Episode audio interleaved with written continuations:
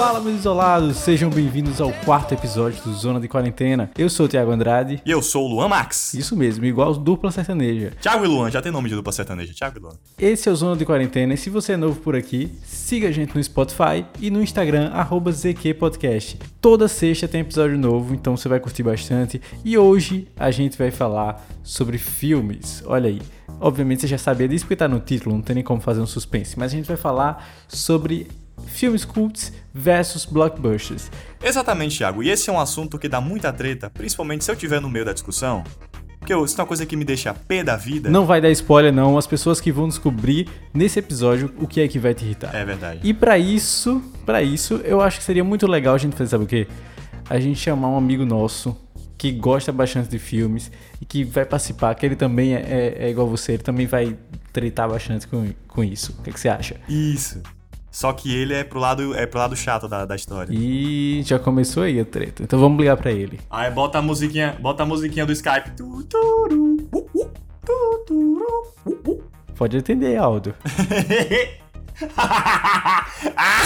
Mas espera, esse, esse atendimento é susto, é pra interpretar ou é pra só agradecer? Não diga alô, diga. Boa tarde, Galisteu. Eu quero um carro da FMC Chip. Ai, mas vocês são ridículos. Vai, vai, vai. Meu Deus, só dizer um oi, mano. Só dizer, tipo assim, alô. Quem, quem fala? Alô é da Vivo? Alô, Davi. Alô é de São Paulo, é cobrança. Então, Aldeco, hoje a gente vai gravar um tema muito polêmico. Vai ser blockbuster contra filmes cult. Sabe aquele filme do Corujão que passa 3 horas da manhã na Globo que ninguém se importa? Exatamente esse. Eu sei que você gosta muito desse tema. Então, a gente pensou, hum, qual a pessoa mais chata que a gente conhece pra falar de cinema? Aldo. Olha só, não foi isso. Eu pensei assim, qual a pessoa que teria uma probabilidade maior de dar uma treta muito grande no episódio e a gente finalmente ranquear. Entendeu? Ah, muito melhor. Tentando amenizar a bomba, né? Eu sei que você me rotulou de chato, me chamou de chato. Certeza. Eu não falei isso, gente. Que é isso? Então, né? Realmente é um, um tema polêmico. Eu sou suspeito a falar porque eu gosto de tudo. Mas tenho amigos, amigos que são, são do cult e outros que são mais do, do blockbuster, do filme mais popular, que, enfim, não, não, não explora muito técnica e tal, e fazem críticas à torta e à direita. Eu sou uma pessoa meio chata pra isso, mas eu gosto de tudo. então, pra galera que não sabe, explica aí o que é um blockbuster. Então, um blockbuster é um filme voltado é, é, estritamente para bilheteria, filme de grandes bilheterias. Ao passo que o filme cult, as- assim como existem outros gêneros e outros, é, outras formas de fazer cinema, é um filme de arte. É um filme que se propõe a entregar uma estética nova, estrear uma técnica, uma técnica nova, e assim, são direcionados para nichos. Diferente do blockbuster que é voltado pro, pro, pro, pra massa. Porque o objetivo dele é realmente lucrar, ter grandes bilheterias. Resumindo, se você mora no interior e o filme tá passando no seu cinema, é um blockbuster. Exatamente. Uma pergunta, uma pergunta que eu quero fazer aqui. Como vocês traduziriam o termo blockbuster? Locadora que faliu por causa da Netflix. um filme mais comercial, né? Não seria isso, não? É um filme comercial. É um filme. É aquele filme arrasa. É aquele, pronto. Arrasa quarteirão. Tá aí. É um filme. É, é um sucesso de público, digamos. Sucesso de bilheteria. Não precisa necessariamente fazer pensar, né? É uma coisa assim, bora botar uns heróis pra brigar, um negócio, só porque vai ficar bonito. É um filme que se- segue o convencional. Aí quando a gente fala de cult, a gente fala de um filme não convencional. Porque é um filme que estreia uma coisa nova, centrado num, num personagem e ele tem as motivações dele de- muito diferente de um blockbuster que tem todo, digamos que um direcionamento, um objetivo que aquele, que aquele personagem central ele vai alcançar e, e o, o próprio diretor ele tem esse papel de levar você, que é o, o espectador, a seguir aquele trajeto juntamente com o olhar e as motivações do próprio personagem ali na narrativa. Olha, eu, vou, eu já vou começar a polêmica aqui, porque eu discordo disso aí. Você, você diminuiu a importância do blockbuster. Eu jamais, já vamos entrar em uma polêmica. Você quer me dizer, você está olhando na minha cara nessa chamada de Skype e tá dizendo que o projeto do MCU não teve um começo, meio e fim, não teve personagens que foram que foram explorados, que foram que foram me- meticulosamente estudados, não só pra ganhar dinheiro. Óbvio, o objetivo de todo mundo é ganhar dinheiro. Você acha que o cara curte não quer ganhar dinheiro? Você acha que aquele diretorzinho com, um monóculo no bolso não quer ganhar dinheiro, quer só aplausos e o Oscar. Não quer, ele quer ganhar dinheiro de qualquer jeito. Eu acho que a gente tá vivendo esse momento em que os personagens da, desses universos aí, que são, são múltiplos, né? É, eles têm ganhado uma roupagem. Que sempre tem essa coisa da. Hoje tem essa coisa da representatividade, que também é uma indústria, a gente não pode fugir disso e que é uma coisa muito nova, mas que a priori esses, esses filmes desse gênero em específico, os blockbusters de heróis, eles têm uma motivação que é unicamente ganhar dinheiro, mas não, isso não quer dizer que eles não tenham seu valor dentro da indústria, sabe? E assim, entrando em uma polêmica maior, a questão do Scorsese e do Coppola, quando eles dizem que o cinema de herói, no caso, não vou nem colocar cinema, mas os filmes de herói eles não são cinema que é uma polêmica em tanto, né? Porque são cinema sim, eles são arte. Eles não deixam de ser arte porque é. não tem é, é, aquele formato que, que é estreante, né? Que nunca se viu. É, que é a proposta do filme mais, mais, mais, alternativo. É, quando a gente pensa o que é arte e o que não é arte, a gente pode pensar o cinema como o seguinte, que no início ele foi um, um, uma expressão muito mais técnica e por isso era marginalizada. A gente tem que pensar o cinema lá, enquanto ele, enquanto gênese, e aí a gente pensa na evolução do cinema até a gente chegar no cinema hoje. E aí veio o Scorsese e o Coppola e diz que é, filme de herói não é cinema. E aí eles voltam atrás, é obviamente, é uma indústria muito lucrativa, mas que eu acho que a gente não pode achar que isso não é cinema, porque, na minha opinião, é cinema sim. Eu acho que toda a expressão merece o seu valor e eu acho que é, é, esses filmes de herói eles têm um peso, né? Se eles têm um público, eu acho que isso é, é, é, deve ser levado em conta. Com certeza. E é uma questão muito subjetiva, né? Isso de ficar falando, ah, é porque a arte necessariamente tem que tocar alguém e tudo mais, mas pode ser de outra forma. De repente, a pessoa que gosta de herói tem, tem vários motivos para isso. Não é, necess... não é necessariamente igual uma pessoa que gosta de um filme cult, que faz ela pensar em outras questões da vida, assim, mas. Exatamente. Você quer me dizer que, que ninguém chorou quando o Tony Stark morreu? Você acha que eu não chorei? Eu só não chorei porque tinha uma menina de 12 anos do meu lado. Mil milhões, cara. Mil milhões foi Mano, pesado. Mil milhões. Me arrepiou. Quando colocaram. Eu vou dar spoiler mesmo. Se você não assistiu, já deveria. Spoiler de um ano atrás? Não é spoiler. Quando colocaram aquela, a, a peça o reator que ficava no peito dele, que no, no, Acho que foi no segundo ou foi no primeiro filme do Homem de Ferro, que a, a, a Pepper tinha colocado prova de que Tony Stark tem um coração e colocaram isso naquele, naquela homenagem a ele no final para jogar no lago. Velho, aquilo ali foi de cortar o coração. O Capitão América finalmente, depois de 80 anos, conseguia a, dança com a, com a Peg sabe? Que é do primeiro filme do Capitão América lá de 2011. E para quem assistiu o primeiro filme, lembrar de um negócio desse, do, é, sei lá, você lembra de tudo. Você lembra do que você estava sentindo na época, você lembra de como você era. Isso falando de você mesmo, você, você como pessoa. Tipo, pá, eu era adolescente, eu tinha, sei lá, 16, 17 anos, tava na escola, lembro disso, disso, disso, pô, assisti Capitão América.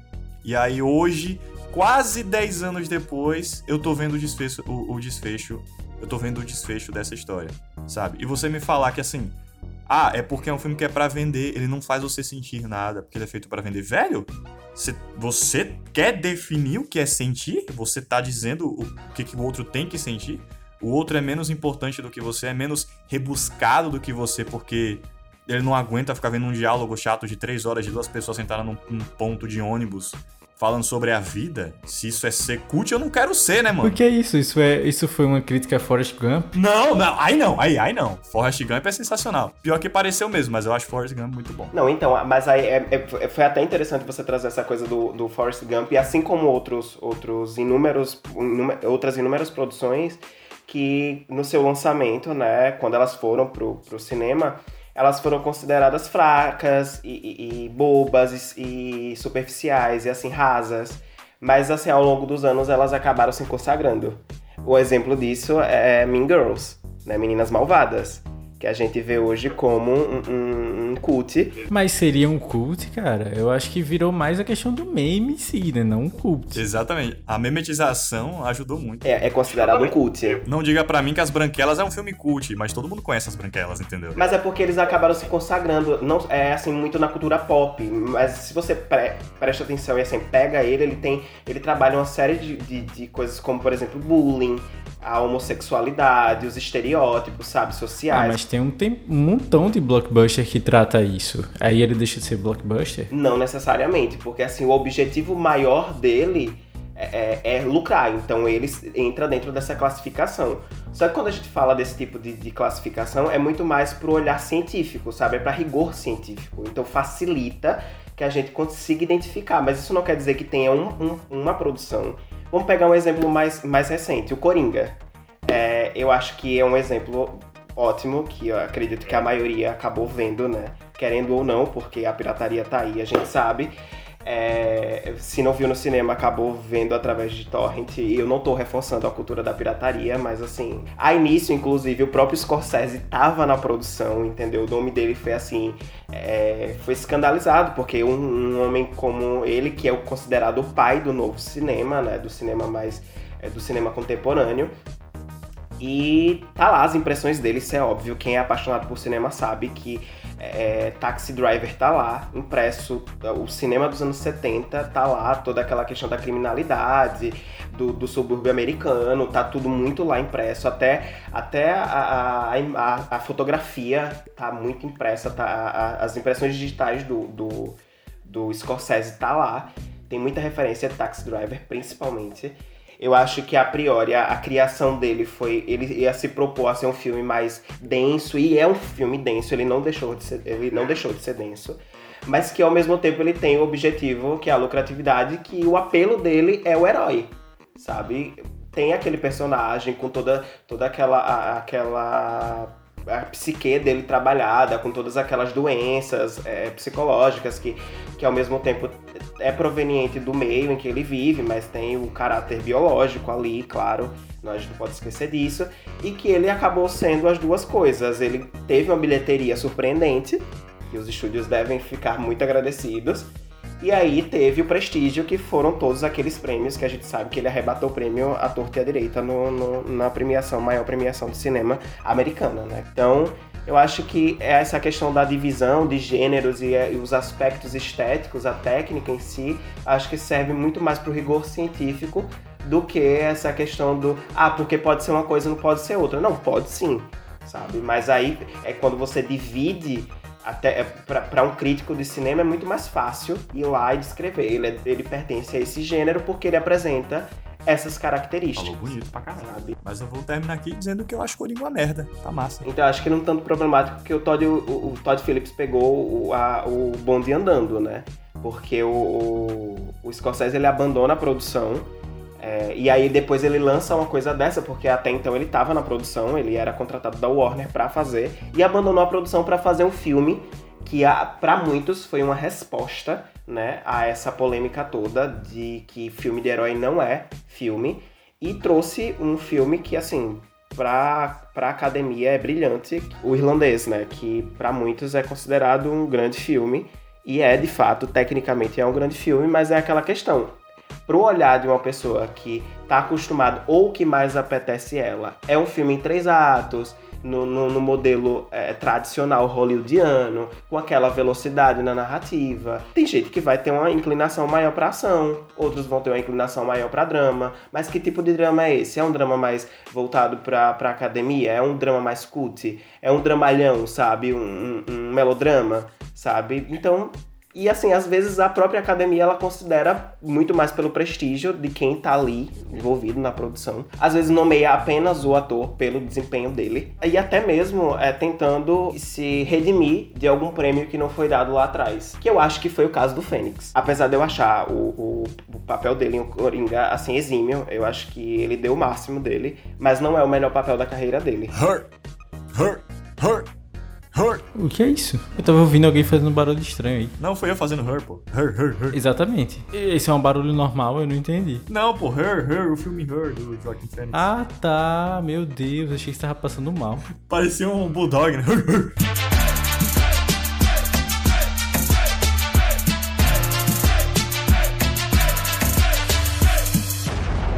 Mas, Aldo, acho que o, o, meu maior problema com o filme cult é quando o filme cult tenta passar uma mensagem que parece que só o diretor entende. Que só, sei lá, quem fez três graduações vai conseguir entender o filme. Que só quem vai, sei lá, passar a semana inteira pensando naquilo vai conseguir entender. Mas será que a ideia não é essa, fazer a pessoa pensar um pouco mais? O problema é que você tem preguiça de pensar, seria isso, talvez? não, não é preguiça de pensar. Eu passei uma semana pensando em Vingadores. Mas então, é. E quando você fica só tentando empurrar pra, pra todo mundo essa coisa de, ah, tem que pensar, tem que pensar várias vezes. E fica uma coisa muito subjetiva que você tem que ter outras referências de vida que às vezes você não tem, sabe? E aí você ao mesmo tempo dificultar o acesso ao entendimento do seu filme e criticar filmes que são, entre aspas, mais fáceis de serem compreendidos, é muito fácil você ficar criticando esse, esse tipo de, de entretenimento, sendo que o teu é incompreensível. E o diretor do Transformer, o Michael Bay, ele não vai chegar dizendo, não vai abrir a boca para falar, porra, os filmes do Scorsese são uma merda, são chato, não são cinema. Eu, obviamente, acho isso muito bizarro, né? Assim, eu não acho que seja legal ficar criticando os filmes e os gostos das pessoas, mas assim, será que a gente tentando analisar aqui a cabeça do diretor, será que não é o fato dele pensar tanto no filme para chegar num conceito tão obscuro e tão filosófico e aí tanto trabalho e depois ele vê um filme que faz muito mais sucesso do que o dele. Será que não é isso? Será que não é uma certa inveja, talvez? Eu acho que a colocação de, de Tiago foi bem importante no fato de ver que é, o que é popular, o que, eu não diria o que é popular, mas o que é de simples compreensão vai ter muito mais empatia popular do que, por exemplo, um filme que demorou sei lá, três, quatro anos para ser desenvolvido, chegar até o produto, que é aquela coisa, aquela masterpiece, né? Aquela obra de arte que pro, nos, aos olhos do, do diretor é, nossa, uma pérola, né? E eu, e eu acredito porque quem trabalha com produção, e aqui eu acho que todo mundo aqui trabalha com produção, entende eu acho que achar que o seu produto final é incrível porque você sabe o processo pelo qual você passou para chegar até aquele objetivo, mas isso não quer dizer que aquela grande produção e que o objetivo dela foi apenas lucrar e assim grandes bilheterias, ela não tenha passado por todo um processo. E sim, é, é, o James Cameron tá aí para provar isso, que assim ele pode é, é, passear pelos dois, pelos dois campos e de forma brilhante. O cara, as entregas dele são são uma. Eu, eu sou suspeito a falar que eu sou super fã. Mas assim, eu ainda acho que ele é um exemplo de que você pode sim traçar os dois caminhos. Eu acho que não é inveja, não, não vejo por esse, por esse lado, mas a, a, a colocação dele talvez seja motivada pelo seguinte: será que é, essas produções de grandes bilheterias, com essa simplicidade da compreensão, é, primeiro que ela vicia de uma forma negativa a, a psique humana quando ela, ela, ela deixa a pessoa de forma confortável, na zona dela de conforto. Então se você não provoca, a pessoa vai se tornar morfa. Entende? Eu acho que é essa, muito mais essa lógica. Vamos entender o seguinte, que mesmo a pessoa sendo cinéfila, em apenas uma assistida ela não vai captar todos, todas as simbologias que estão ali naquela produção. Acho que é muito importante, então, pessoas que gostam de filmes e, assim, se sentem um tanto frustradas em assistirem uma produção como a de Las von Trier, que é um tanto polêmico, inclusive pretendo voltar no assunto aqui ainda, é, que eu nem gosto de citar ele como exemplo, mas eu sou muito fã da, da, da, forma como ele faz cinema. É, mas assim, de citar, provocar, entende? Mas Aldo, não é todo mundo que tem cabeça para ficar, é, para despertar essa vontade de ser provocado. É, mas, é, mas é justamente essa, é, Sua. O propósito dele é instigar, é provocar para que você tente compreender sabe? Todas as simbologias que estão ali no produto final que ele tá entregando. É para isso que existem o gênero. Ó, o meu incômodo é com a crítica da outra parte. Esse é o meu incômodo. Não é dizendo que, que, um, que um é melhor que o outro. Mas deixa eu falar uma coisa também. A parte da galera que gosta do filme de herói, que gosta do blockbuster, também critica bastante a outra parte. A gente não pode deixar de mencionar isso. Não, eu faço isso, mas é a outra. Você, velho, você como audiência, você não tem o mesmo peso que um diretor, é que não falei o Michael Bay não vai sair por aí dizendo que o filme do Tarantino é um saco. O, os irmãos Russo não vão dizer isso, entendeu? Não é pra A, mas é pra B, entendeu? Então, é como o Thiago falou, a questão do, da crítica que ele faz não é diretamente ao aquele filme em específico mas o tipo de, de cultura que está se desenvolvendo ali, entendeu? De pessoas que não pensam. É mais ou menos a crítica essa, é elitista bastante. Porque você não pensa no acesso, entendeu? Velho, o problema é ele focou em filme de herói, ele focou em filme de herói, ele focou em MCU. Como assim filme não faz pensar, mano? É muito mais da cultura que se desenvolve ali. Então o que tá mais proeminente, obviamente, vai ser atacado. Hoje, o que é que tá mais lucrando? Indústria de herói, filme de herói, não é isso? Quando eu vi a primeira vez a, a matéria, eu achei um tanto estranho porque o Scorsese não é polêmico. Depois do lançamento do Irlandês e que ele falou sobre a parceria e todo o propósito dele de tentar fazer com que esse cinema cult ele chegasse às massas, aquelas pessoas que, por mais que elas não tivessem grana, mas que elas tivessem um interesse, uma inclinação para cinema cult, uma coisa mais alternativa, e que, tiver, e que tivesse é, conteúdo assim, não vou colocar assim, que não tem conteúdo, porque vai parecer que a outra não tem conteúdo, mas que fosse mais robusto, sabe? Tivesse, fosse mais provocante, é, que mostrasse mais técnica, e aí a parceria dele com a Netflix foi justamente com esse propósito, entendeu? Então ele não é preconceituoso, ao ponto de dizer assim, não, eu não quero que esse, esse meu material ele não chegue às massas, sabe? Que é um pensamento completamente obsoleto. Mas aí, na minha opinião, fica pior ainda. Porque fica tipo assim, ah, eu critico aquilo que é feito para chegar a todo mundo, mas eu vou fazer o meu para chegar para todo mundo também porque eu quero ganhar, entendeu? É, mas aí quando você eu, pensa eu em ganhos maciços, você não vai botar em um streaming, por exemplo, que o ganho a gente sabe que não é tão significativo. Que aí eles ganham com product placement e basicamente com assinatura. O ganho deles é esse, então é mínimo. O irlandês não foi para as telas. E aí o, o, o próprio anterior, né, que foi lançado Roma, que é do Quaron, entendeu? O Quaron já veio com essa proposta e vem o Scorsese e surfa nessa ideia, né? Eu não vou lembrar exatamente, eu não vou lembrar exatamente qual foi o, o diretor que criticou a existência, o surgimento dos serviços de streaming para as pessoas assistirem filmes. É incrível como esse, essa galera do cinema cult tá sempre arrumando treta e confusão com o avanço. É que o mercado muda, né? O mercado muda, os gostos mudam, as coisas mudam. E o vento levou nossa, é, é, foi um filme muito popular. Longe de ser um filme simples, que não faça você pensar. Mas era, é muito famoso. Por quê? Era o que o mercado dava para pra, as pessoas no momento, é o que as pessoas gostavam de ver. Hoje não é mais assim, velho. E o Vento levou interessante o seu, o seu, o seu exemplo, porque ele beira ali o final da década, de, da década de 40, que é o auge, né, do, do, de Hollywood. E também eles têm que lidar com a TV. Então as pessoas deixam de ter esse hábito de ir ao cinema com tanta frequência para ver os seus ídolos e tudo mais, porque essa, essa indústria de ídolos é, é, muito forte nesse período, ela começa nos anos 30. Mas aí eles têm que lidar também com a televisão. E você vai ver um processo de, por exemplo, a, é, havia todo um monopólio das distribuidoras, das produtoras, na verdade, de salas de cinema, de produção. Ela, ela tinha domínio de todo o processo, todo o arco produtivo. E aí você vai ver é, é, grandes produtores e visionários dizerem assim, não, peraí, Warner, que era um dos nomes né, da época, época, até hoje é consagrada, mas assim, era uma das grandes produtoras e não, pera, é, não dá para vocês terem todo o processo porque eles começaram a ter prejuízo. E aí é uma coisa capitalista, né? Macro, não, é sistemática. Então você vai ver aí uma mudança que é do sistema é, econômico que vai refletir diretamente na forma de consumo e aí a questão do on demand, né, que é muito mais atual. Então toda mudança dessa forma ela é gradativa.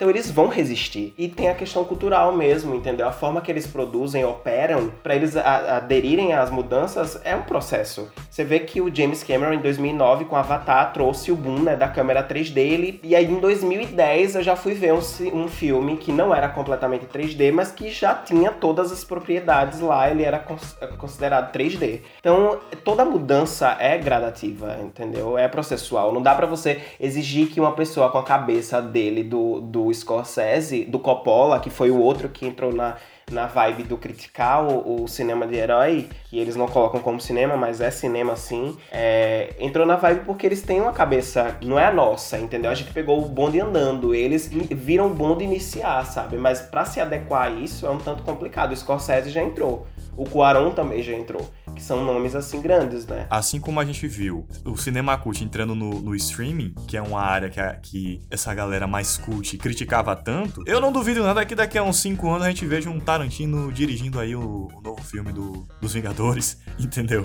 Porque tá aí, reclamavam de streaming, pronto. O streaming agora tá cheio de filme, como é que eu posso dizer, mais cult. O que, o que impede desses diretores daqui a alguns anos é, entrarem também no universo de heróis e trazerem uma pegada mais. É, aquelas HQs mais, mais densas, mais adultas, sabe? Que, sei lá, por que não fazer um filme que mostra o, o, Superman que é abordado no Injustice. Que é o Superman despirocado, é o Superman que se descontrolou porque o Coringa matou a Lois e ele simplesmente varou o Coringa no meio com um soco, entendeu? E, tipo, isso a gente nunca vai ver num filme. Não agora. Talvez futuramente, com algum diretor mais como o do Coringa. Então, eu vou, eu vou usar ainda um pouco da fala do Scorsese e do Coppola. É, eu acho que o, que o que acontece muito e, e a crítica que eles fazem é direta para a técnica é a repetição da fórmula para que você não não não é, é, corra riscos. Eu acho que o maior medo deles é não correr riscos, sabe? Que eu acho que isso é o fator do brilhantismo. Eu nesse ponto eu concordo. Quando você tem uma produção milionária que gastou centenas e tá pagando centenas de milhões de dólares, por exemplo, pro Robert Downey Jr. Se, velho, se você errar e você não tiver retorno, é uma cadeia inteira que vai ceder. Não é só a Disney que vai perder dinheiro. É gente que vai perder emprego, é, é produtor, é animador, é, é toda uma cadeia. Eles têm que fazer o feijão com arroz para ter retorno. É assim, eu compreendo que eles têm que fazer o feijão com arroz, mas aí você falou de diretores prestigiados que podem, podem sim fazer um bom trabalho e tá na frente de um, de um filme de herói, por exemplo. A gente tem um exemplo disso, o próprio Zack Snyder, né? Que apesar das pessoas considerarem mediano, eu considero ele um grande diretor. É... A gente tem o Watchmen. Watchmen é sensacional. Meu Deus. Tá assim, muito acima da média. Eu não acho que, que a, é, o caminho seja esse, assim, de que a crítica dele é pro filme em específico. Mas acho que é a cultura que se cria. Ainda voltando para esse assunto, porque a gente não saiu desse assunto, né? Mas. Mas acho... é especificamente na cultura que você fala, né? Cultura, a cultura, é a questão da cultura de alienação que se cria ali. Quando ele fala, quando ele fala de, de blockbuster, a gente pensa o seguinte: são filmes que têm uma narrativa, digamos, rápida, sem muita profundidade de personagem. Quando você pega um e filme. com a fórmula já pronta, né? Exato. E são filmes que tem três atos, entendeu? Tem começo, meio e fim, sabe? Tem o início, que vai ter toda aquela coisa de mostrar o, o, o, Sempre vai ter uma derrota seguida de uma superação. Basicamente um episódio do The Flash. Dragon Ball. É um Dragon Ball. Power Rangers. Power Rangers, sempre tem. Exato, vai ter a superação, e aí ele vai ver uma forma de, sempre vai buscar ajuda, sempre vai ter aquele coadjuvante ali que vai equilibrar as coisas, e aí você vai ter o desfecho, que é sempre com a vitória do bem. Que bom, eu gosto, me sinto feliz, de triste basta a vida, porra.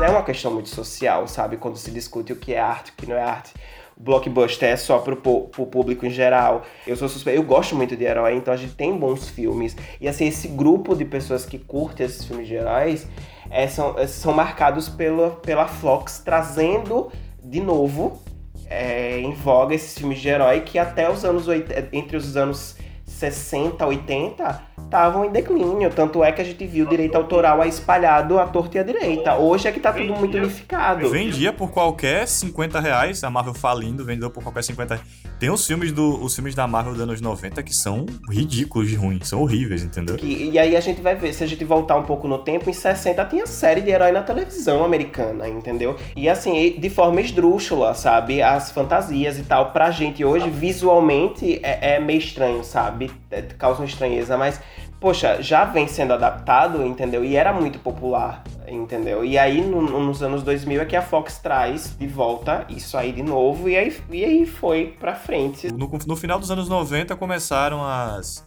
é, os trabalhos dos filmes da Marvel. E a gente teve a, os X-Men e o e Homem-Aranha, que para mim, muito melhor que os X-Men. Em, em, efeitos especiais, em tudo. O Homem-Aranha foi o marco de, de filme de herói. Caralho, WS. Qual é o nome daquela magia? Eu esqueci, velho. A vada que dava. Lembrei. A vara que é. Então, para finalizar, eu acho que a gente poderia agora citar alguns filmes, né? Só para indicar a galera, de repente alguns filmes cults pra galera que gosta, que talvez esteja um pouco com raiva desse podcast, alguns filmes blockbusters que a gente acha legal e alguns que estão no meio termo. Vamos lá. Eu vou indicar aqui o melhor filme de herói de todos os tempos. Quem discordar, é problema de vocês. Man of Steel. Man of Steel. Assistam Man of Steel. Melhor filme de herói. Sem mais. Acabou. Beijo. Ah. Beijo, Henry Cave, gostoso. Superman ficou fraco. O pinguim jogou criptonita, Lé, Luto e Coringa. Roubou o laço da Mulher Maravilha. Então, eu posso indicar um filme que é de arte, mas é de arte mesmo, para aqueles que são apaixonados por cinema e que, assim, gostam de entender estética, gostam de entender técnica e que exige um tantinho de. de porque, assim, ele é super não convencional, Visualmente ele é um tanto incômodo. Eu colocaria dois na categoria.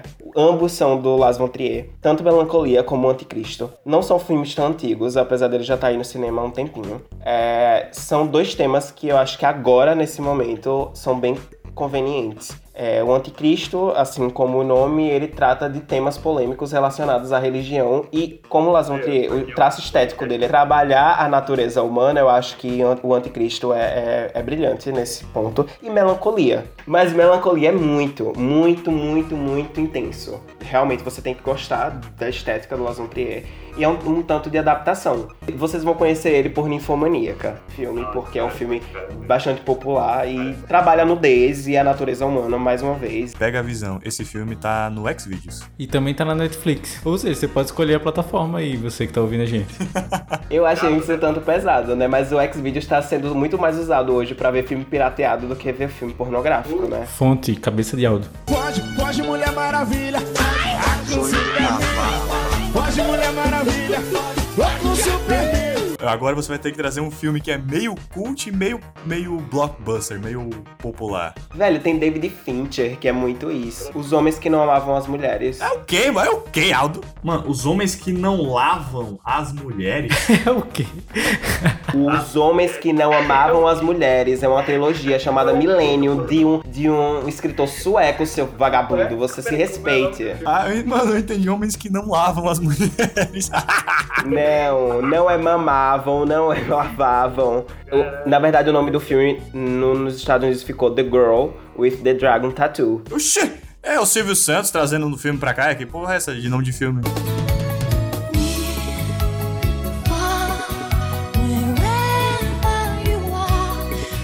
Não, eu indico como filme que tá no meio termo, eu indico Her. Porque eu acho que realmente ele tá aí, né? Não, mulher, não é meio termo, não. É bem nichado. Você é louco, como aquilo é meio termo. Mano, eu acho que ele, é, ele não é difícil, mano. Mano, é um filme simples, velho. E assim, ele tem que se propor ser cult e ter boa bilheteria. Ele acabar sendo muito popular. Eu não acho que Her foi isso. Por quê? Porque o filme é um filme cult, é super cult. E aquele filme, ele vai além de um sistema de programação. Ele fala de uma, de uma solidão humana que é motivada e endossada, retroalimentada pelo uso exacerbado das telas. Pronto, pronto, indiquei um filme cult, então, pronto, é isso. Pronto, Batman, Batman Begins, ou Batman, que acabou ganhando o Oscar, tem boa bilheteria do Christopher Nolan, a trilogia do Christopher Nolan, que inclusive é de herói, a gente não discutiu isso aqui. Acabou se tornando cult, né? Batman Begins é cult, mano? Amado, o, o segundo filme da franquia é cult. Tu acha? Não, mano, que viagem é essa? Meu filho, eu estou explicando para você que a, a trilogia, a proposta da trilogia, foi ser o filme blockbuster porque a Warner quer ganhar dinheiro. Só que Christopher Nolan deu o toque dele. E acabou sendo um filme bom em bilheteria e a Warner ganhou prêmio ao mesmo tempo que ele é cult, ele também é. Ele ganhou dinheiro pra caralho porque é de fácil entendimento. Porque eu acho que assim, ele se projeta na questão blockbuster, mas ao mesmo tempo ele trabalha, ele aprofunda os personagens em três filmes. Ele fala do, dos relacionamentos, ele fala do, do, da criminalidade, entendeu? Ele fala de, de tudo isso. Eu acho que ele traz muito isso à tona e eu acho que é importante. Eu acho que esse é um filme que se encaixa. O segundo, mas ele trabalha isso muito bem nos três. Mas o segundo é o que mais se destaca nesse ponto. É, e ele é fácil, ele é de fácil entendimento da, de todo mundo. Tem as, tem as mensagens, tem as, as, as mensagens sutis ali, mas ao mesmo tempo a, o geralzão consegue entender, entendeu?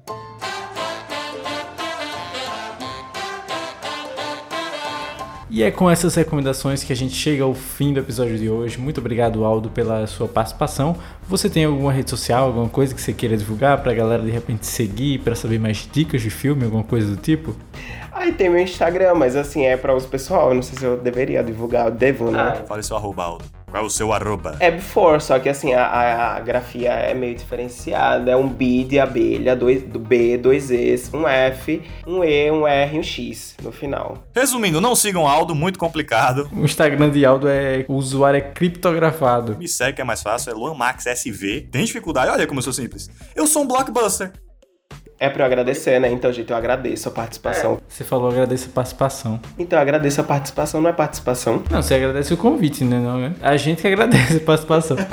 Então, gente, eu agradeço a, o convite. Espero ter contribuído pro entendimento do que é filme blockbuster e toda essa polêmica do, de, de Scorsese, Coppola e todas as pessoas que são envolvidas com arte, todo esse excentrismo na, na, no desenvolvimento desses projetos. Espero poder contribuir mais vezes é, futuramente. Se tiverem qualquer dúvida, vocês mandam para o usuário do podcast. E é isso. Pois é, galera. Segue lá também o nosso Instagram, arroba ZQPodcast. Meu Instagram pessoal, Thiago Andrade, com 4 lugar do último A. É, é um pouco complicado, mas não tanto quanto de áudio. Até o próximo episódio. Valeu! Tchau, tchau.